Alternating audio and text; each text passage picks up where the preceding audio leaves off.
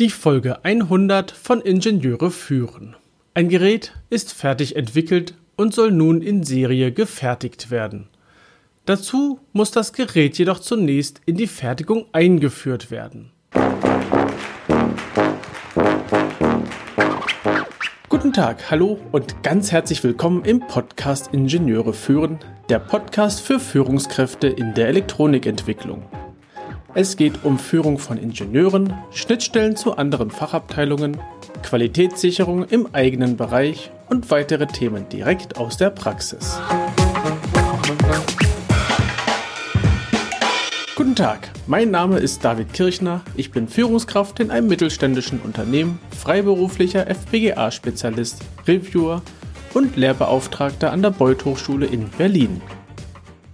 Wow, Folge 100. Ja, ich weiß schon, warum ich direkt dreistellig angefangen habe. Naja, zum Beispiel bei den Links der Unterseiten. Ich könnte hier direkt weiter feiern, äh, aber dazu verweise ich einfach mal auf die letzte Folge und wir kommen nun zurück zum eigentlichen Thema dieses Themenblocks. Lass uns über die Fertigungseinführung sprechen. Also, wie ist der Stand? Eure Entwicklung ist fertig. Es hat alle Tests bestanden, die funktionalen Tests wie auch die Umwelttests und so weiter wurden bestanden und ihr konntet jetzt nachweisen, das Gerät ist tauglich für die Serie. Und ja, euer Unternehmen möchte noch immer dieses Gerät verkaufen. Es soll schon vorgekommen sein, dass ein Gerät in Serie entwickelt wurde und dann wurde es nicht verkauft, weil und dann kamen irgendwelche Ausreden. Nein, in deinem Fall ist es jetzt so, das Gerät ist fertig und reif für die Serie.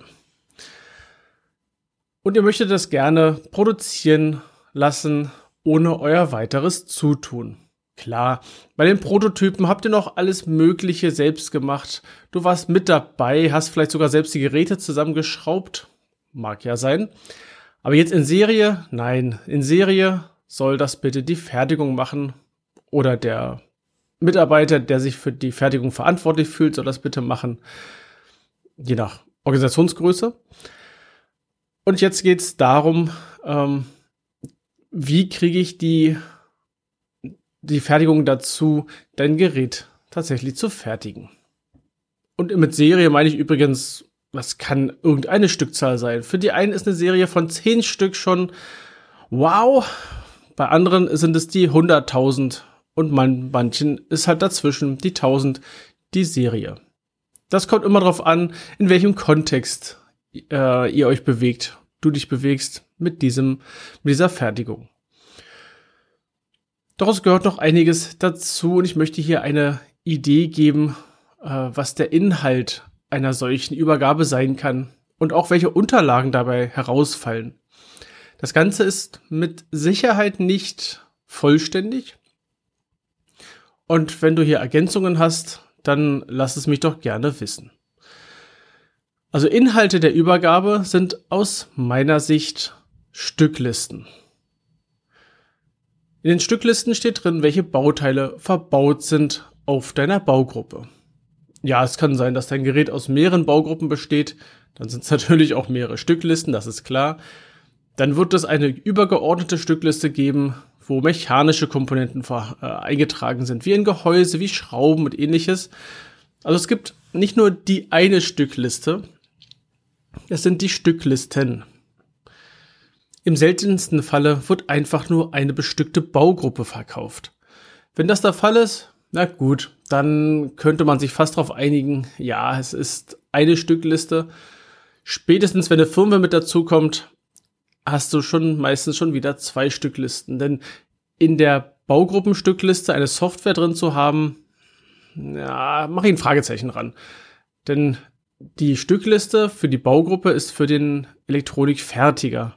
Hier schicke ich die Stückliste hin und äh, ein paar weitere Informationen ist klar.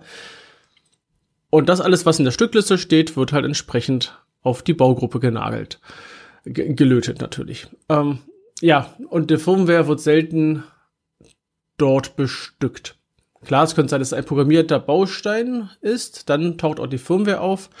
Im Normalfall hast du eine übergeordnete Stückliste, in der dann die Baugruppe zu finden ist und die Firmware. Und das ist dann meinetwegen, das eine ist die bestückte Baugruppe und die andere Nummer vom, von deinem ähm, Warenwirtschaftssystem ist dann die programmierte Baugruppe. So, hat er zwei Teile und so weiter. Also du merkst, wo die Idee hingeht. Mehrere Stücklisten werden erforderlich sein. Und es kann auch keiner einfach so erraten. Ähm, also die Fertigung kann nicht erraten, wie die Stückliste aussieht. Da wird Input benötigt. Das nächste sind die Schaltpläne. Im Normalfall reicht es aus, wenn die Fertigung Schaltpläne in Form von PDF-Dateien hat. Also irgendein Format in dem Falle, was ja jeder Firmenrechner irgendwie öffnen kann, ohne irgendwelche größeren Probleme zu haben, ohne einen Viewer zu haben und das Wissen zu haben, wie ich denn diesen das Schaltplan-Tool bediene. Es gibt im Prinzip für jedes Schaltplan-Tool ein, äh, ein Viewer, womit ich mir Daten anschauen kann, aber nicht verändern kann. Nur damit muss auch jetzt mal umgegangen werden. Und von daher finde ich es einfacher, wenn, in, äh, wenn die Schaltpläne als PDF-Dateien vorhanden sind.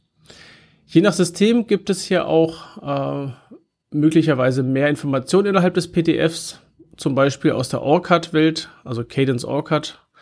Dort kann ich entweder in ein PDF drucken, dann bekomme ich halt, naja, ein PDF. Oder ich kann in ein PDF exportieren und hier werden weitere Informationen in das PDF überführt. Zum Beispiel kann ich auf ein Bauteil raufklicken und erhalte zusätzliche Daten wie die Artikelnummer oder die, ähm, ja, halt weitere Informationen. Footprint, genau, Footprint ist auch gut. Ja, also Schaltpläne auf jeden Fall im PDF-Format mitliefern. Ob das im äh, nativen Format sein muss, mache ich ein Fragezeichen ran. Das gleiche übrigens für die Layouts. Hier haben wir sogar noch mehr Datenausgabemöglichkeiten. Einmal haben wir wieder die native Variante ähm, von dem von der Datei, die ja sozusagen das, das gesamte Layout beinhaltet, inklusive allen Daten. Das kannst du deinen, äh, deiner Fertigung geben. Allerdings werden die wenigsten damit etwas anfangen können. Das ist dann besser, also schon ein Stück besser, PDF-Auszüge zu haben. PDFs von den äh, verschiedenen Ebenen innerhalb deiner Leiterplatte. Inklusive der Bestückebene. Das heißt, du kannst im PDF nachvollziehen, an welcher Stelle welches Bauteil bestückt wurde. Weitere Ausgabe, die gemacht werden muss, das sind die Fertigungsdaten der Leiterplatte klassisch die Gerber-Daten und die Exelon-Daten. Also Gerber ist dann die, die Kupferschicht oder die, das Kupferbild, Leiterbahnbild. Und die Exelon-Daten sind die Bohrdaten, mit denen die Leiterplatte gebohrt wird. Das sind Daten, die werden auf jeden Fall benötigt, denn sonst kann die Leiterplatte nicht einfach so hergestellt werden. Ja, es gibt da noch den, einen weiteren Schritt, dass nicht nur eine Einzelplatine, sondern der ganze Nutzen als Gerber-Daten vorliegt. Hier kommt es jetzt darauf an, wie die Firma aufgestellt ist, für die du tätig bist. Vielleicht macht ihr das intern, vielleicht macht es aber auch der Leiterplattenhersteller, dass dem mitgeteilt wird, hey, mach mir mal bitte aus meinen Gerber-Daten von dieser Leiterplatte äh, und den Excel natürlich, mach mir daraus mal bitte einen sechsfach Nutzen, also ein zweimal drei Nutzen äh, mit den Abständen und so weiter. Dann macht der Leiterplattenhersteller das auch und die Daten sollten auch entsprechend abgelegt sein als Fertigungsdaten.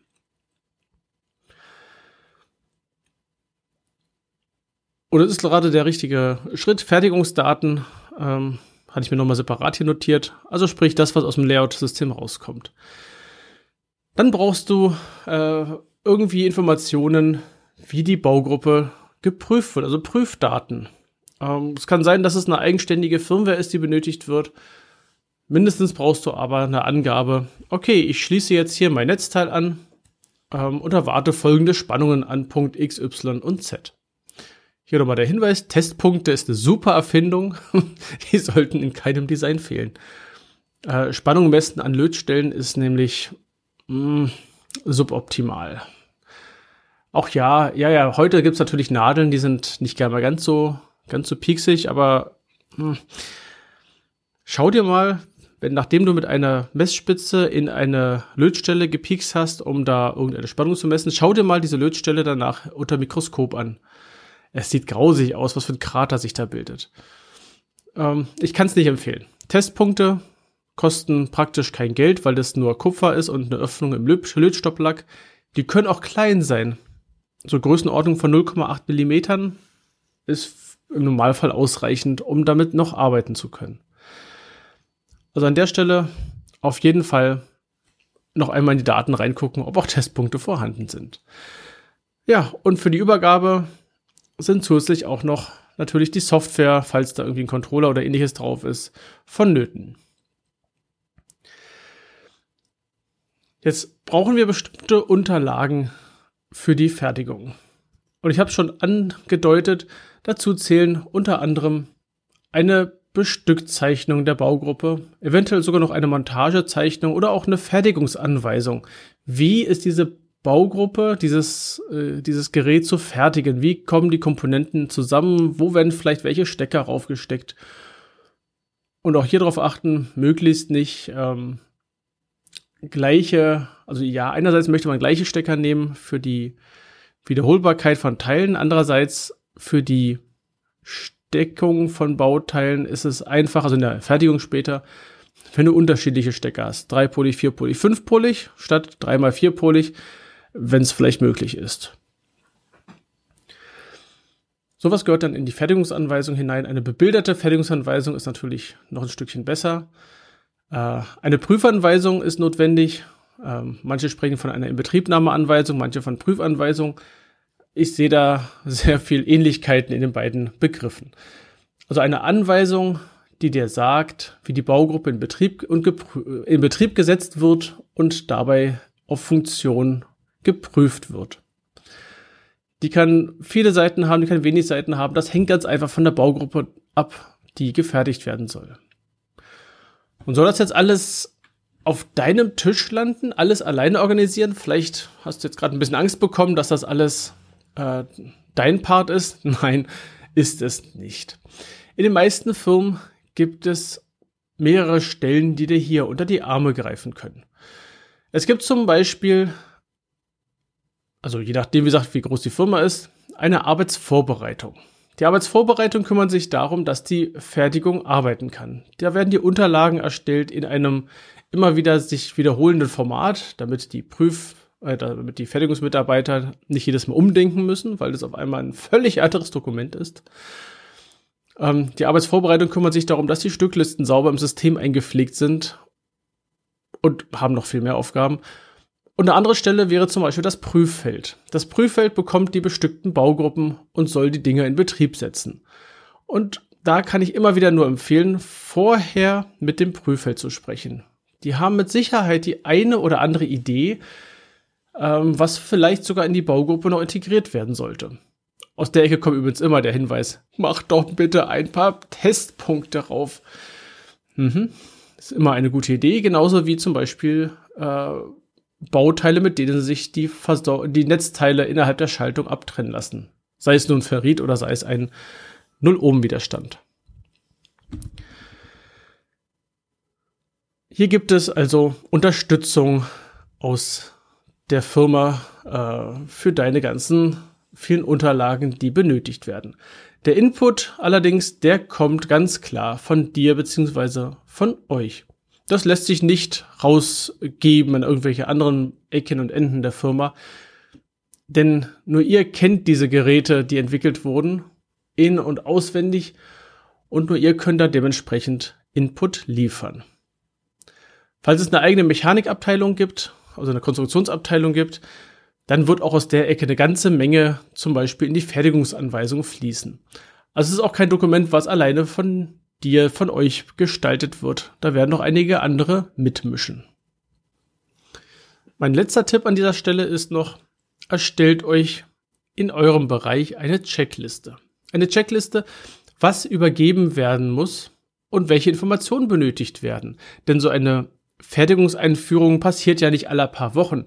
Das ist etwas, was, wenn's, ich wollte gerade sagen, wenn's gut läuft, Nein, wenn's, wenn, wenn die Abteilung groß genug ist, dann wird alle paar Monate vielleicht mal ein Gerät in der Fertigung eingeführt. Im Normalfall ist es vielleicht aller halben bis ein Jahr, wann so ein Gerät eingeführt wird.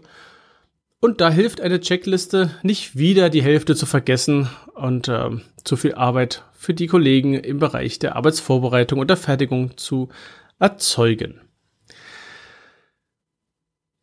Das war meine, mein Ausflug in die Fertigungseinführung. Wenn dir die Folge gefallen hat, dann schreib mir und gib mir Feedback. Und falls du eigene Themen, Ideen hast, dann schick mir auch gerne ein paar Vorschläge. Das Ganze kannst du gerne über E-Mail machen oder auch über LinkedIn. Hier kannst du dich mit mir vernetzen und mir über diesen Kanal schreiben. Und in LinkedIn findest du übrigens auch die Gruppe zu diesem Podcast. Und empfehle diese Folge und auch gern den ganzen Podcast deinen Kollegen und Freunden. Und ich freue mich über eine 5-Sterne-Bewertung auf Apple Podcasts und auf eine Rezension. Meine Newsletter und weitere Informationen findest du in den Shownotes unter ib-dck.de slash if100. Gerne kannst du mir einen Kommentar zu dieser Episode schicken. Ich freue mich über jedes Feedback. Die Adresse lautet feedback at ib-dck.de. Das war die heutige Folge des Podcasts Ingenieure führen. Ich danke dir ganz herzlich fürs Zuhören. Nutze das Wissen und die Tipps, um deinen Arbeitsalltag zu vereinfachen und zu verbessern. So sage ich Tschüss und auf Wiederhören bis zum nächsten Mal, dein David Kirchner.